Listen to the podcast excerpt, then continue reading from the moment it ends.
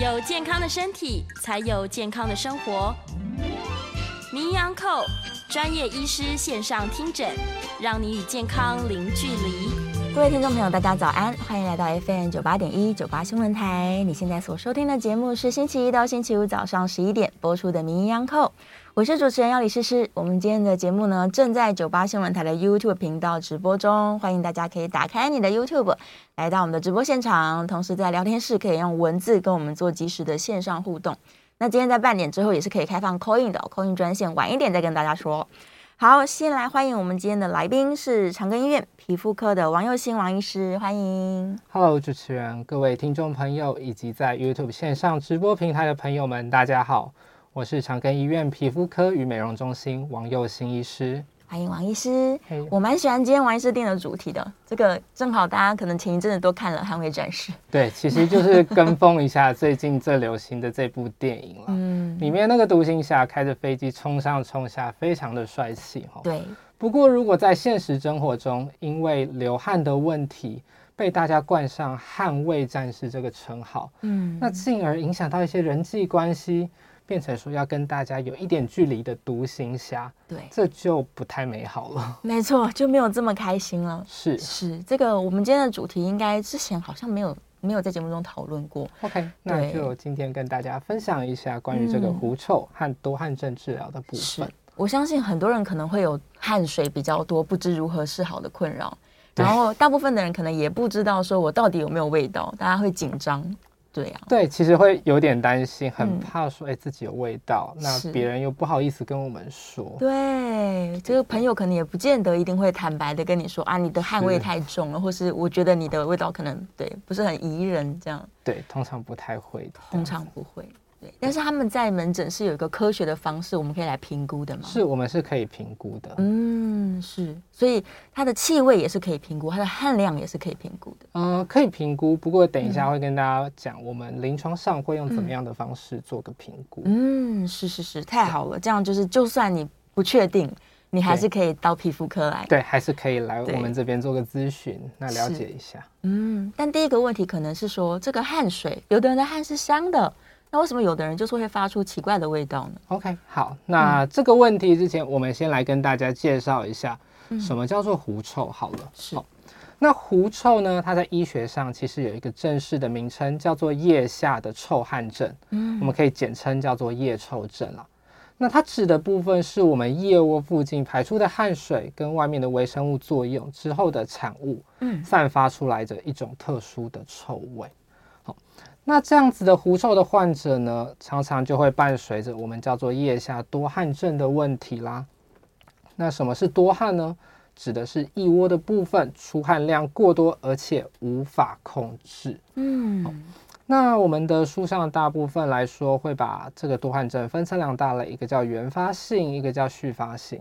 绝大多数的患者其实原发性，是因为我们的自律神经过度的刺激我们的汗腺所造成的啦。嗯是，那也有一些专家呃用了这样有症状的多汗症，加叫 symptomatic 的 hyperhidrosis，用来指说就是有多汗，同时又有味道这样子的病人。嗯，那回应到刚刚主持人提到说，哎，为什么同样有些人是香的，有些人就会有味道？对，这个我们就要从人体最基本的构造开始说起哈。我们人体的部分其实是有两种汗腺的存在。嗯，第一种汗腺，它的名称叫做外分泌腺。那我们简单的来说，它叫做小汗腺。小汗腺是这个小汗腺呢，它从头到脚几乎都有分布。那主要的功能呢，就是来调节我们人体的体温。嗯，好，比方说前阵子非常的热，三十七、三十八度，我可能在太阳底下站个一分钟，我额头就开始冒汗，开始滴汗。背上开始整件衣服就湿掉，或是说呢，呃，我今天来到这个电台，觉得有点紧张，手心开始冒汗，嗯、这些都是小汗腺的杰作哦。那这种小汗腺它分泌出来的东西呢，其实是透明水状的，嗯，里面的成分除了水，主要就是一些电解质，是，所以这种汗腺本身跟狐臭的关联性就不太大，嗯。那另外一种汗腺呢，它的名称叫做顶浆腺。顶浆腺，我们也可以简单说叫做大汗腺啦。那这个大汗腺它分布就比较局限，在我们的腋下，嗯，或是说乳晕周围，或是私密处这些部分才有分布。哦、是。那这个顶浆腺大汗腺呢？哎，它在青春期之后才会比较分泌的旺盛。嗯，它里面的成分就不是只有水而已喽，还有一些蛋白质啦、脂肪酸或是一些氨基酸的成分。这些成分被我们皮肤表面的细菌去作用之后呢，就会产生像是 ammonia 或是一种我们叫做 E3M2H 这样子的短链脂肪酸。嗯嗯，嗯、哦，那这就是我们气味的来源了。哦，是因为大汗腺，是是因为大汗腺。嗯，但每个人都有大汗腺吗？对，其实每个人都有大汗腺的问题，所以听众朋友可能也会觉得说，哎，奇怪，那这是身体自然的构造，你还是没有解释说为什么有些人有，有些人没有啊？对。哦，那目前上我们认为这件事情其实一出生就决定了，它跟基因有相关。哦，是。对，我们的人体呢，本身有二十三对的染色体。那以前的医师发现到说，在第十六对染色体上面有一段基因密码，叫做 ABCC 十一。嗯，这一段的基因密码呢，跟顶浆腺、大汗腺的分泌非常的有关系。是，所以这段基因我们就暂且叫它狐臭基因好了。嗯，那有狐臭的人跟没有狐臭的人，他的基因密码是不一样的哦。哦，是。对，那基因密码这件事情，其实。它有点像是我们的英文字，是由一串的字母所组成起来。嗯，比方说，我们今天谈汗这个主题，英文叫做 sweat 嘛，对，S W E A T。如果把中间的这个 A 给拿掉，换成 E，那就变成 sweet。对，叫没有汗就变成甜美的事情。那在基因上也是一样，他们发现到说，如果狐臭基因其中的一段被换掉了。哦，它分泌出来的汗水呢，里面就会缺少了蛋白质这样的成分。嗯，那细菌就没有它的原料可以产生那些气味分子。哦，自然这些人就没有狐臭的问题。是是是，所以它跟基因的关联性是？对，它跟基因的关联性是蛮大的。嗯，那在世界上不同的地方，其实这个基因占的比例也不太一样。是是是，像在西方人，大多数的西方人都是具有这个完整的狐臭基因。嗯。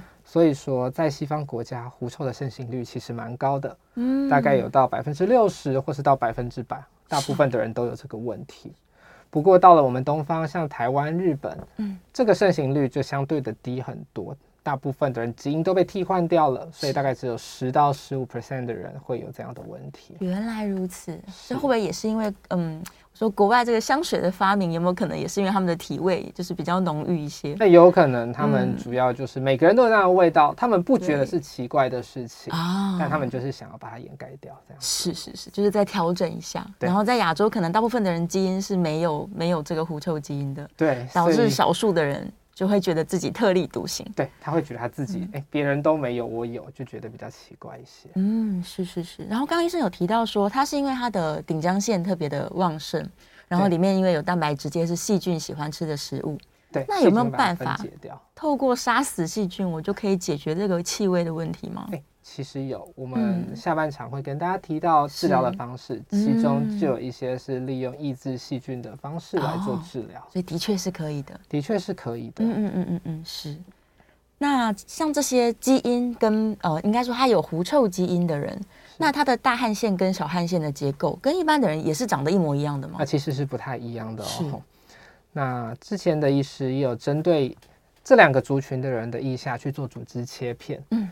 结果他发现到说，哎，有狐臭的族群呢，它大汗腺第一个数量比较多，是第二个每一个细胞来的比较高比较大。哦，这其实就好像一间公司哦，如果说它底下有很多的工厂，嗯，每个工厂又比人家来的大，里面的员工又来的多，那自然它的产量就会比较的多。对，所以有狐臭的这个族群呢，它会分泌比较多的大汗腺的一些分泌物，嗯，那导致细菌就比较多的东西可以代谢。嗯，是，所以细菌就特别喜欢在他们身上居住，繁殖的比较好。嗯其实也不见得是繁殖的比较好，应该说是它有原料可以代谢，那自然就会产出一些气味的分子。哦，是是是是，原来如此。所以既然它跟基因相关，那它就是一个家族遗传的问题了。例如父母有我们我们如果假设也有，那子女可能也会有咯。对，其实是会有这样子的状况哈。是是是。那刚刚主持人有提到说遗传的部分，嗯，那其实狐臭的患者他有几个常见的特征，是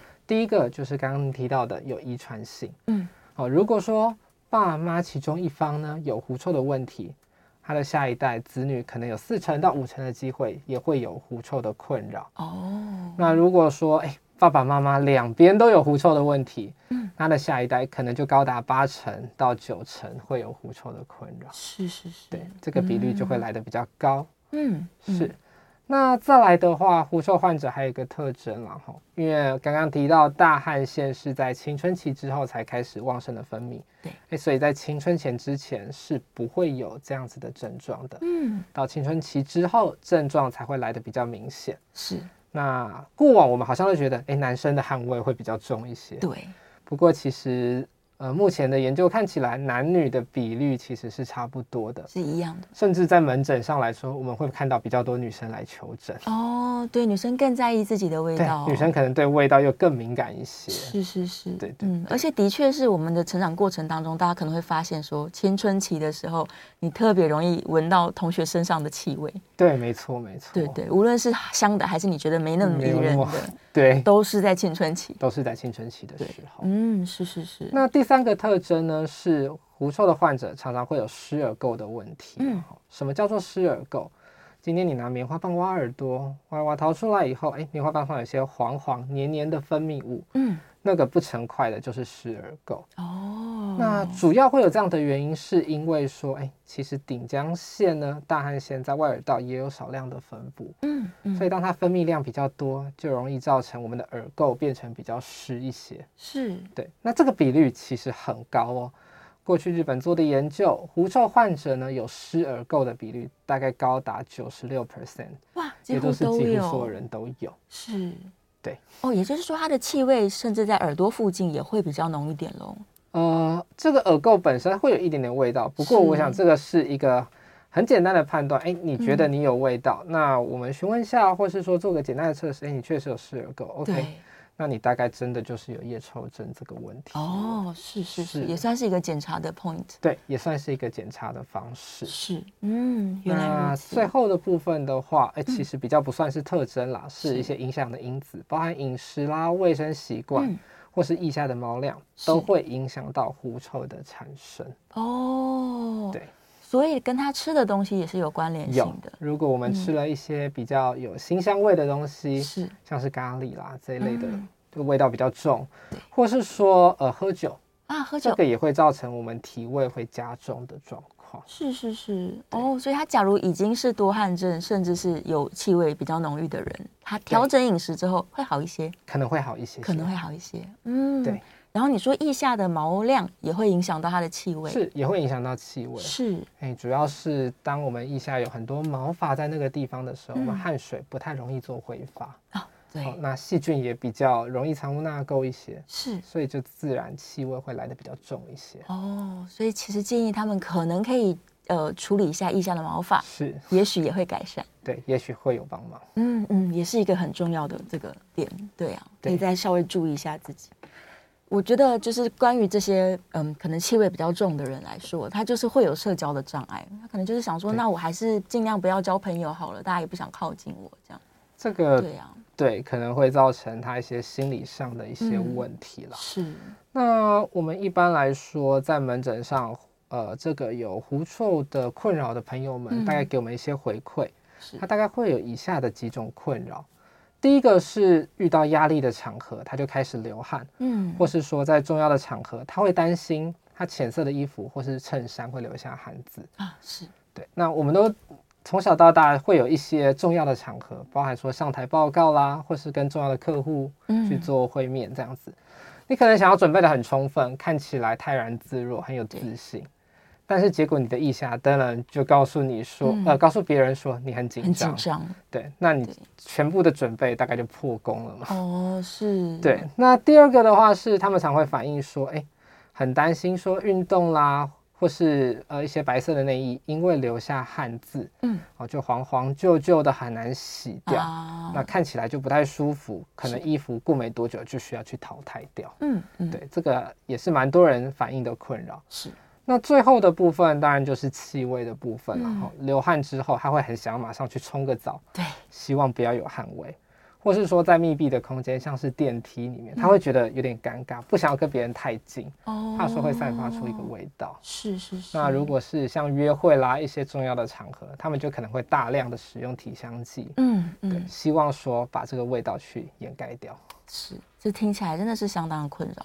对，其实是困扰了。如果说有这个状况，是蛮困扰的，嗯，很影响生活了。对，会影响。我自己也有遇过一些朋友，他可能自觉他的体味比较重，他们即使在大热天也会穿两三件衣服。对，希望说把它包住。对，就是外套都脱不下来，但真的天气太热了。对对啊，所以他们真的蛮辛苦。他们真的特别辛苦，不过还好是可可以处理的。是是可以处理，在门诊上面来说是可以处理的。是，对呀。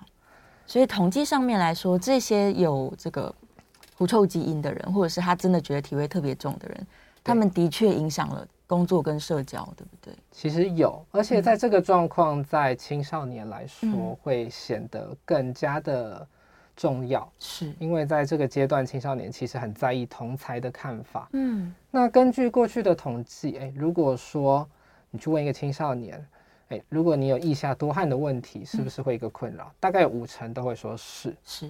好，那大概有八成的青少年呢，会觉得如果你的同学有体味，嗯，你是会在意的。那最后的话呢，大概有五成的人会因为这样子的状况，选择跟别人保持距离。哦、嗯。所以如果今天一个人，哎，他平常美美帅帅的，待人处事也都很 OK，嗯，平常也很爱爱干净，哦，但是就是因为汗腺的问题。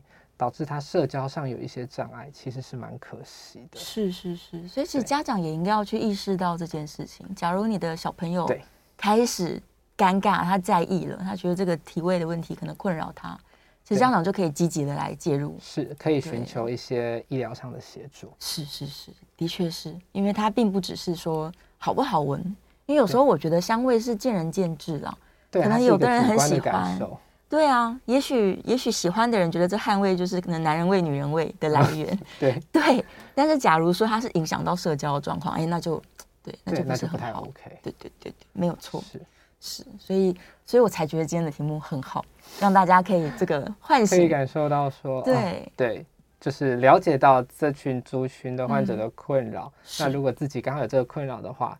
那接下来也会跟大家分享怎么样去改善这个状况。对，到底要怎么样去处理它？对，怎么处理它？嗯，所以刚刚医生其实有稍微说了一下，就是我们是可以评估的，我是可以评估我的汗水到底是不是真的过量了。是，然后也可以评估说我的气味是不是气味是不是对，是比较浓郁这样。对，是，通常是用什么样的方法去做评估啊？OK，在我们皮肤科的话，其实有几个检查哈。嗯。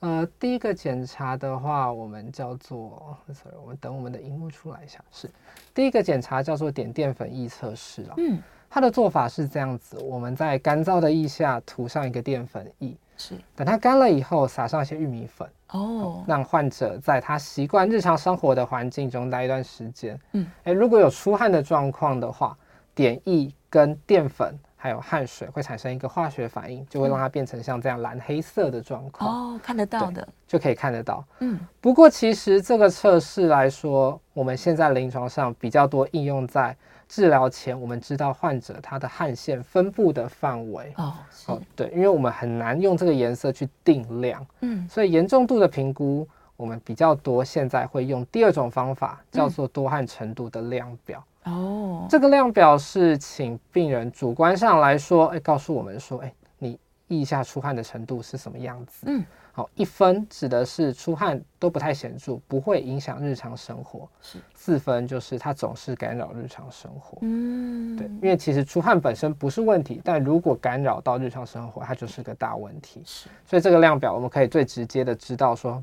病患生呃实际生活上的困扰。嗯嗯嗯，对。那尽管说它是一个主观的啦，还是有一些人去试图把它客观化。对，目前看起来每降一分大概可以改善五十 percent。嗯，哦，每降两分大概是八十 percent，大概是这个样子。哦，是，所以他在呃可能介入处理之后，他的困扰是会下降的。对，是原来如此。那除了汗的部分的话，下一个问题就是气味了。气味。那气味的分析其实就比较困难。嗯、目前如果说是在比较专业、学术性或是化学领域的话，有一种做法叫做气象分析。嗯，好，它是针对一些挥发性的物质，用实验室的方式去做分离，嗯，然后去分析里面的一些成分啊、结构。那在临床上，我们大概不会这么做，主要是因为这个做法非常的复杂，嗯，那要经过很多实验室的技术，是临床上不实际。好，那在日本的部分的话，他们现在其实有发展出一种叫做气味检测仪哦。我们知道日本人对这个人与人之间的关系又特别的在意，没错，对，所以。他们觉得说有味道对别人是种骚扰，嗯，所以也衍生出所谓气味管理这件事情。嗯，他们希望说，哎，我随时可以知道我现在有没有味道，是如果有的话去做改善。哦，所以他自己可以随时检测自己的气味。对，哇。不过呢，因为这个是个市售的机器，可能是因为商业机密啦，所以它的原理构造我们目前不是很清楚。是。那在医学上也比较少看到用这个东西去做评估。嗯嗯。再加上。它现在只有在日本有卖，对，台湾没有。我自己手上有一台，可是到了台湾没有办法用哦，因为它要连接日本的网络、日本的 APP。哦，原来如此。所以临床上也没有办法用这个来做气味的检测。是，所以像汗水一样，我们目前最常的还是依靠我们医师的嗅觉跟病患自主的感觉哦，用气味量表。是是是。那我们通常比较简单的做法就是请病人哎。如果零分是没有味道，十分是味道最重，嗯、是，请你给我一个答案，说，哎，你觉得你的味道落在哪个区间？他自己觉得，对，嗯、或是说像这个我们影片上呃画面上的这个部分，嗯，零分到五分有一个描述，那请他根据适合的描述做一个选择，嗯，让我知道说，哎，你自己感受到气味的程度在哪边？哦，对。那如果说这个时候刚好有个同行的亲友一起来，我一般也会问亲友说：“哎，你觉得，嗯，它的味道，你给它一个分数。”是是是。因为通常如果一起来的话，就比较不会有尴尬的问题，可以最直接的呈现说别人的感受。嗯。那另外的话是在医学上，少数的人会有一种状况叫做身体异形症，是他过度在意自己的身体哦，所以他觉得有味道，可是别人都没有感受到。是，所以他主客观都要一起来评估进去。对对对，是。好，我们稍微休息一下，准备进段广告。广告回来，我们继续探讨今天的主题。回到 FM 九八点一九八新闻台，你现在所收听的节目是《名医央叩》，我是主持人药理诗诗。我们再次欢迎今天的来宾是长庚医院皮肤科的王佑新王医师。欢迎各位听众朋友，大家好。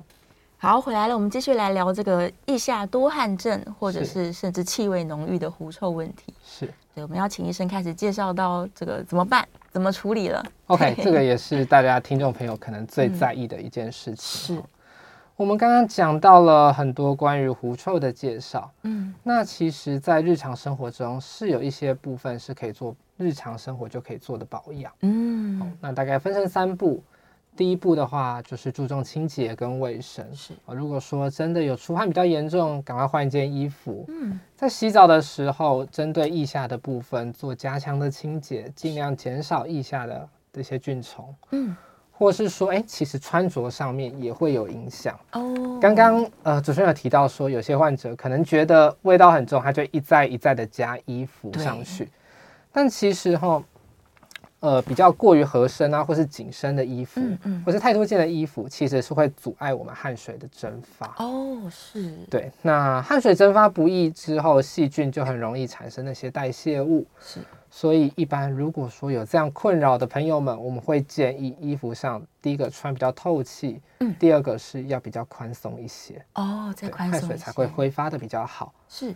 那第二步的部分的话，就是要尽量避免说会加重我们体味的食物，嗯，像是前面有提到咖喱或是酒啦部分，嗯，对，是是是。那最后的部分的话，就是会建议说要比较常做剃毛的部分，嗯，或是说干脆做一个镭射除毛，是减少汗水可以残留在那个地方的时间，嗯，一劳永逸。呃。对，就是你就不用再一天到晚去刮毛这样子。是是是，但是男性可能对于毛发的保存比较在意，对对不对？会觉得我我一下没有，好像女生好像怪怪的。对，对所以这一步的就比较见仁见智了，嗯、还是以说。呃，你适合你的方式为主，是是是，但这些方法都可以帮助它的气味再再再稍微淡一些，嗯，就是日常生活中很方便就可以做的，就可以做的，是。对。然后刚刚也有提到说，如果要再积极一点，嗯，我要来把细菌杀死，可能也是一个 策略。对，是一个策略。嗯，那其实我们刚提到的日常保养，对于一些味道真的比较重，或是说出汗量比较大的。病患者来说，其实是没有办法做很好的改善的。这个时候就需要专业医疗的介入。嗯，那一般我们的治疗方式大概可以分成四个大类，是，包含像说保守的治疗，或是用肉毒杆菌素做治疗。嗯，那用手术的方式跟微波热能的治疗。哦，是。对。四种治疗方式，四种的治疗方式，所以也可以先试试看保守的方式。对，其实保守的方式哈、嗯，可能大部分有这个困扰的朋友们都再熟悉不过了。嗯，也就是使用体香剂或是止汗剂来做治疗。那不过这两个东西其实是不太一样的哦。嗯，所谓的体香剂，它本身是一种含有香料的抑菌剂或是止臭剂。是。所以呢，它可以减少我们腋下细菌的量，嗯，或是说呢，它制造了一个细菌不喜欢的弱酸性 pH 值，哦，这样细菌比较没有办法滋生，即使你出汗，也比较不会被代谢成有味道的东西，嗯嗯，对。但是如果说你想要改善出汗的问题的话，是体香剂就没有办法做到这件事情，你就必须要用到止汗剂，止汗剂，对。嗯，那止汗剂这个东西，其实在一百多年前，一九一六年，它就已经被发明了。是它的成分，我们主要是一种叫做铝盐的化学物质。这个铝分子呢，进到我们汗管之内，会使汗管顶部的细胞比较膨大。哦，就像一个塞子一样，把汗腺给塞住。是，哦，那你汗水不容易分泌出来，自然细菌也没有东西可以让它作用。哦，是，对。那这两个方法其实哎，使用上都蛮简单的，在居家也可以做。那这两个东西目前开价通路大概也都买得到，嗯，费用来说也蛮亲民的，是。只是说它有一些限制啊。第一个是它的效期都比较短，所以你变成需要每天的使用，嗯。那第二个部分的话是说，哎，如果你的味道真的是比较重一些。那一般来说，这样子的治疗方式效果可能都不会太满意哦，oh. 所以比较适合是一些真的症状比较轻的味道或是出汗的朋友们使用。嗯、是是是，所以他可能也要自我评估一下，说对他需要自我评估一下。对，就是我使用这些止汗剂或是体香剂，假如已经满意了，觉得状况 OK 了。那也许就可以用这样保守的方式。对，也许你就可以每天这样使用就 OK。嗯，是是是。然后它也是有药物可以口服的哟。啊，其实有口服的药物，不过我们现在临床上很少做口服药物的开立，是主要是因为它是一种抗胆碱的药物，所以会有蛮多副作用的问题，嗯，所以我们一般现在都不太用。嗯，是是是，还是以这些外用的用品，还是以外用的用品为主。对。不过其实很多人使用止汗剂的方法是错的。嗯。啊，真的吗？对。那就请医生赶快教正确的用法。好的，好的。很多人可能哎、欸，出门上班之前就赶快擦一下止汗剂就出门。对。但其实那个是体香剂的使用方式。哦，是。那在止汗剂，刚刚提到铝盐要产生那个塞子，一般需要六到八个小时的时间才可以作用。哦，很久。是需要一段时间。是。再来是止汗剂，如果擦在有一些水汽的皮肤上面，嗯。它会产生弱酸性的盐酸，弱盐酸会造成皮肤的一些刺激。是是。所以临床上，我们一般会建议有这个困扰的朋友们，哎，在洗完澡之后睡前使用。嗯。那我们在睡觉的时候，汗水的分泌量其实整个下来的。对。所以相对是干爽。那睡觉起来刚好也六到八个小时了。哦。隔天你就会有一个干爽的意象。是。对。那。使用上的部分其实一天一次就够了，就是洗完澡那一次，对，就那一次就可以了。嗯嗯、你过度涂抹反而容易造成皮肤的刺激。哦，是哇，这样听起来的确可能很多人都误解了止汗剂，很多人误解了止汗剂它的用意。对，就觉得什么效果不太好这样子。对，因为出门前刚擦，那你就已经出汗就被冲掉了，那个塞子根本还没有形成。原来如此，所以效果就不太好。嗯，是。所以假如你想要尝试止汗剂的话，就今天听到王医师解释了解说啊，我是晚上用，对，是应该要晚上用。对对对，所以隔天就可以一整天干爽。呃，如果你是比较轻度的患者，可能可以，可能可以，对，嗯，但是严重的人可能还是不足够，大概没有办法做到满意的结果。嗯，那第二种的治疗方式就是用肉毒杆菌素去做治疗。是，那肉毒杆菌素是这样子啊，它的原理是我们的神经末梢呢会传递一个信息因子给我们的汗腺，嗯、我们汗腺接收到了这个信息，就会开始分泌汗液。是，好，那我们肉毒杆菌素呢？就是跟神经末梢去做个结合，让它的信息因子传不出来。嗯，那我汗腺一直接收不到讯号，自然就没有汗液的产生。哦，对，是。那这个治疗相对的来说，哎、欸，其实也蛮容易的，在门诊就可以进行。嗯、对，我们就敷个麻药，那进行一下注射。注射完之后就结束了。是，一般我们用的针也是用很细的针头，所以不太会有恢复期的问题。嗯，那它大概多久会产生效果呢？啊，一般的话，肉毒杆菌素达到效果，差不多要给它两个礼拜的时间。两周之后，对，对，它就很明显的这个流汗的状况，流汗的量会下降。是哇，所以它不只是可以用在腋下吧？假如今天是手汗多的人，或是他背上已经太多汗，他想要打也是可以的吗？呃、手汗也是可以来，确实是也可以做这样的治疗，哦、但是手的部分对针还是比较敏感一点哦，所以会比较痛一些。嗯嗯嗯，所以也是看部位，是看部位，是。而且再来听起来很美好，但它也是有它的限制在哈、嗯。是。我们肉毒杆菌素跟神经末梢作用的时间大概就是六个月左右哦，半年。对，所以说如果你是一直有这个腋下多汗或是味道的困扰的话，嗯、你大概六个月要重复的注射，是对，才可以达到比较好的一个持续性的效果。嗯，那如果说在门诊，哎，这个病患真的是只有在夏天的时候出汗量会比较多，味道会比较明显。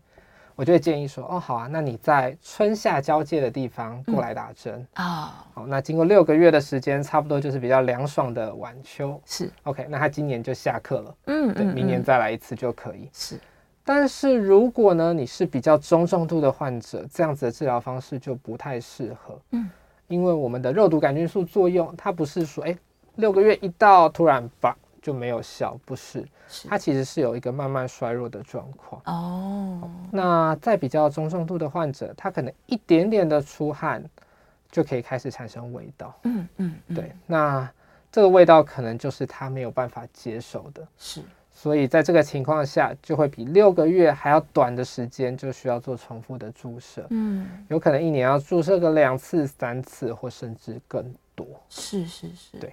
嗯，所以他们也许就会觉得说，这样一直在打肉的杆菌就不够符合他的需求了。对，所以一般来说，这样的治疗方式其实是比较适合说，哎，中重呃轻度到中度的患者。是。那同时经济上也要比较没有压力哦，对，因为你每年就反复的要做治疗。是是是。对，所以再严重一点的人，可能就会考虑做手术喽。对，可能会考虑做手术治疗。嗯、是。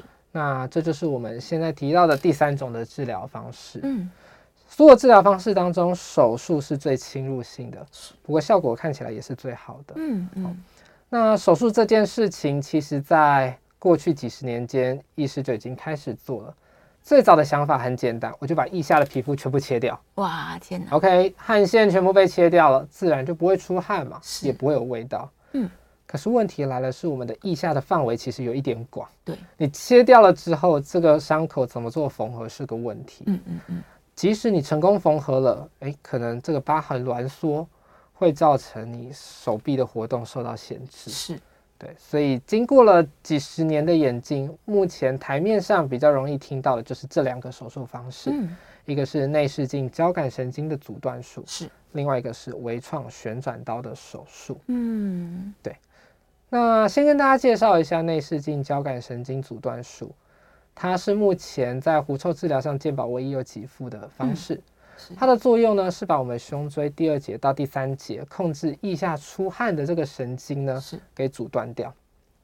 OK，所以手术需要做全身麻醉，嗯，从腋下这个地方经过胸腔到。脊椎的部分哦，所以这个过程中有少数的机会可能会造成气胸，是或是血胸。嗯嗯嗯嗯。那另外一件比较困扰的人的问题是，大概经过这个手术，八成到九成的人都会有代偿性出汗的问题。是，他腋下不出汗了，但在别的地方出汗。对，你可能腋下变得很干爽，结果反而变胸口啦、肚子啊，或者是屁股的地方开始出、嗯、开始出现大量的汗水。是是是，对，其实。还是蛮困扰人的啦，所以如果说在选择这个手术，需要谨慎的考虑。嗯，那一般医师现在也比较少进行这样子手术的方式，嗯、是因为它的侵入性也比较多，对，侵入性比较多，然后代偿的问题可能也是一个缺点，代偿的问题是个缺点。是。我们另外一种术式呢，广告之后回来再请医生跟大家详细的解释好。好的，是就让大家知道说，哎，我的选择不只是一种哦，我有很多种选择是可以参考，其实有很多选择可以做治疗的参考。嗯嗯嗯，好，我们休息一下，广告之后继续回来。回到 FM 九八点一九八新闻台，你现在所收听的节目是《名医央叩》，我是主持人要李诗诗。今天在节目中，我们正在讨论关于这个多汗症跟狐臭的问题。再次欢迎我们的来宾，长庚医院皮肤科的王佑新王医师，欢迎。Hello，各位听众朋友，大家好。好，回来了，我们要继续来讲手术了。刚刚讲到是这个交感神经阻断术，是是，可是的确是在术后，很多人的汗水会跑到别的地方去。对。会有代偿的问题，是是是，也是相当困扰了。对，还蛮困扰人的。嗯、所以目前主流上，我们会用微创旋转刀的方式做治疗。哦、嗯，那我们的做法是在腋下开两到三个小伤口，是。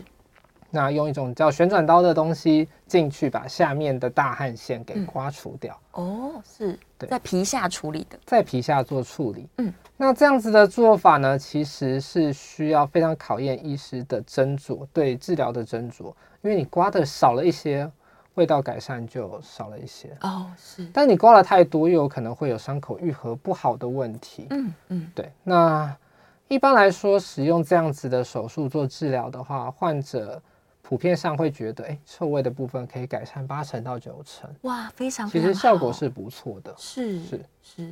不过它还是有它的问题在嘛，好、嗯，主要是说这个手术的伤口相对的比较不好照顾，是，好，呃，我们一般会建议说，患者如果进行这样的手术之后，术后的两周，双臂不可以抬高过于肩膀之上，哦，不能抬起来。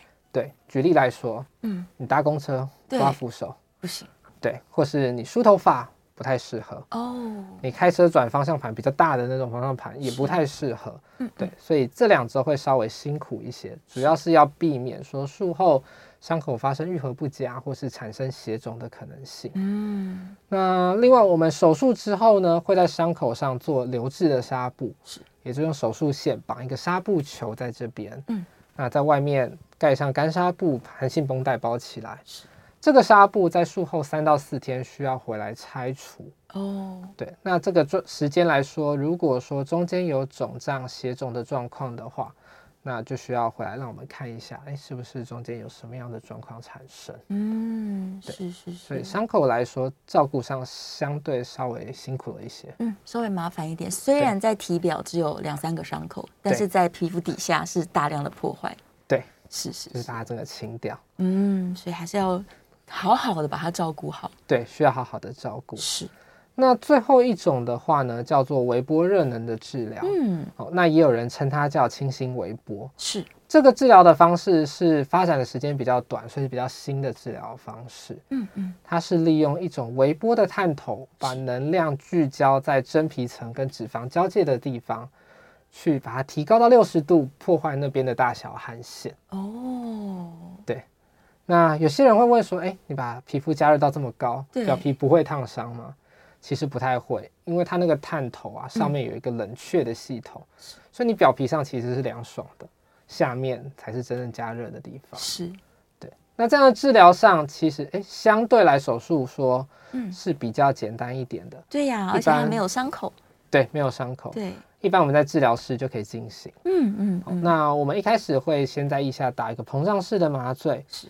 那医师会根据术前评估的状况，在治疗部位做一个转印。嗯，好，那就开始治疗。根据你腋下的大小，可能治疗时间三十到六十分钟不等。是，那术后做个冰敷，你就可以回去。哦，那术后的照顾也相对手术来说相对是简单一些。嗯嗯，嗯。那根据我们长庚皮肤科为期一年的研究了，是，如果照我们的施打方式，对于汗水的部分，哎，改善的效果还不错。大概有也是有八成左右，蛮好的。是。那气味的部分，当然这个比较主观一些，嗯，不过我们看起来大概也有到六七成。哦，对，是哇，这都比传统的手术听起来就是方便，而且效果还是非常好的。效果。跟手术当然还是有一些些落差，但是照顾上来说轻松蛮多的哈、嗯。是，因为破坏的范围其实小很多，所以它的治疗后反应相对也是比较可以预期。是，像做完治疗之后，可能腋下的部分我们会看到注射造成的一些小淤青点。嗯，那淤青点退去之后，再说二十四小时，可能因为热能的关系，还是会造成局部有一些肿胀。是。那肿胀几天后会慢慢的消退，这个时候会开始出现，哎，觉得摸到好像一些小硬块哦，会有硬块，对，那个是热能造成的纤维化组织哦。那我们的经验的话，大概在过后过去的几个礼拜之后，嗯嗯，就会慢慢的不见。是。那如果说治疗之后的一个礼拜，我们也会建议病人可以做像是瑜伽啦这种伸展的运动，哦，对，把它拉开，把它拉开，对，是会退得快一些。嗯，大概是这个样子。是是是，也是个很好的选择。对，相对来说是比较可以预期啦。是，对，嗯哦，帮听众朋友问个问题，这一些我们刚刚所说的，不管哪一种术式啊，它都是自费项目，对不对？呃、因为这不是疾病。对，其实这个在医学上来说，它是有这样的病名，不过目前是都是自费项目，嗯嗯，所以它并不是健保的可以给付的范围。对，是是是，嗯。好，然后刚好在线上有很多人在问这些事情，说啊，假如我把腋下的这个汗腺都处理掉了，对，那这边不会流汗啦，那是会有影响我的体温调节呢？会不会有什么缺点呢？哦，其实不太会，嗯，因为我们人体大概有两百到四百万个汗腺，是，好，那腋下的汗腺大概只占全部的两 percent 而已，哦，一点点而已。所以今天如果说呃，我们点名有一百个同学，嗯，你两个人没有到，你肉眼上其实是看不出来的，是对，一样。你整体的汗腺一百 percent 只有两 percent 被破坏掉，其实体温调节上是不会有影响，不影响的。对，是是是。那它这个治疗，不管我是用哪一种手术好了，是一次治疗完就处理好了吗？还是我还是会再长回来呢？哦，OK，对，呃，刚刚提到肉毒杆菌素当然是要反复治疗，是。那手术或是微波热能都是实际的破坏掉汗腺，只是一个是直接的方式，嗯，一个是外在热能间接的方式，是。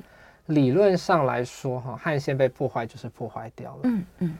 不过在临床上，我们真的还是有看到有一些患者，他治疗的效果反应比较差一些，是，或是说他觉得味道有一些回来的状况。哦。对，所以这个部分我自己会比较保守一点了。是。对，就是不太会特别说一次就永久。嗯。但是大部分的人来说，其实不太会寻求后续的治疗了。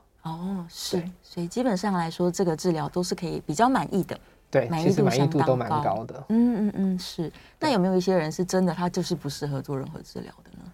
也有，其实每一种治疗方式它都有限制的族群。是。像是手术来说，嗯，如果你有在吃一些会容易让伤口愈合不佳的东西，哦，哦，或是说你没有办法配合术后那样照顾伤口，手不能举高，那你就不适合进行手术啦。对。那后面提到这个微波热能治疗的话是。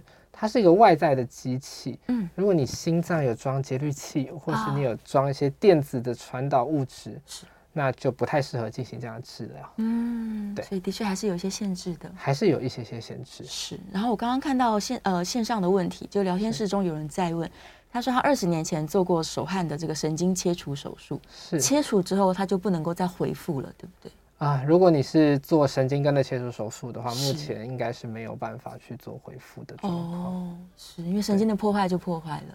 对，嗯嗯，的确是。我来看看线上有没有什么快速可以回答的问题。好的，好的。念良有问到关于食物的部分，他说，假如这些有狐臭的或是困扰的朋友，对，他们改吃素呢？他吃的比较清淡，会不会有改善呢？其实，呃，我们食物的部分比较。多是一个辅助了，是对。那主要还是跟你汗水分泌出来的这些蛋白质啊、嗯、脂肪酸、氨基酸被细菌作用所产生。对。那这些分泌的东西不太会因为你吃素就完全变成都没有蛋白质，其实不会。嗯。所以我觉得食物的改善比较是一个加分的作用，是它不是个实际治疗的方式。嗯，它只能就是做一个生活形态的改善。对，类似加分这样子，加分，题。对，期待自己可能可以再更好一些，但是正规的治疗效果还是最好的。正规的治疗效果还是最好。嗯，是是是。然后哦，叶良有在问他说，假如这个人多汗，而且他处理的不只是腋下，那会不会比较容易中暑？应该还好，对不对？因为刚刚医生说，哦、对，嗯，因为大部分来处理。呃，汗的问题比较多的，除了腋下就是手掌了。嗯、是手。那我们的一个手大概就是占体表面积的一 percent。是。所以即使你腋下加双手，三四 percent，三四。嗯。对，所以应该也还 OK。是还好，就是体温调节可能不会是一个很大的问题。是是是是。好，最后一分钟，这个医生有没有什么话要跟这个？假如你有相相当这样子困扰的人，来建议他们呢？好。